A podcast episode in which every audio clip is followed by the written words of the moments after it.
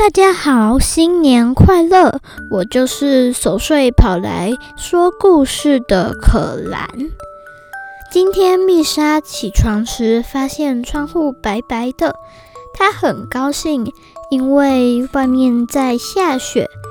她换上毛衣，穿上外套，就跑下楼。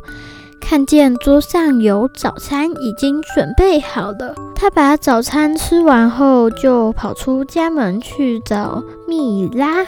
他看到雪上的脚印上有一点亮光，走近一看，发现竟然是一颗会发亮的小石头。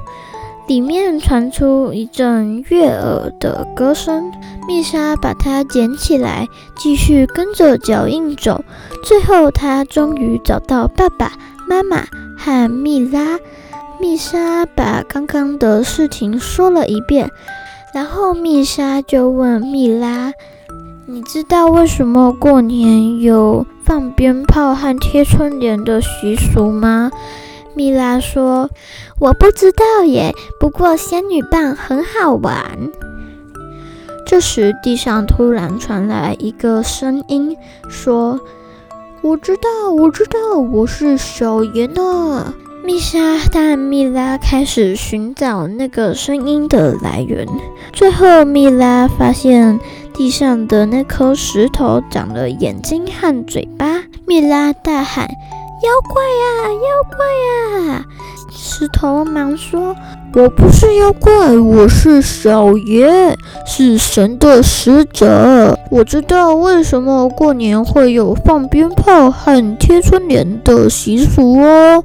其实是因为有一种怪物叫做年，它会在每年的最后一天出来大闹村庄。”以前的人都是躲到山上避难，后来有一个人发现年很怕红色和响亮的声音，所以才会有放鞭炮和贴春联的习俗。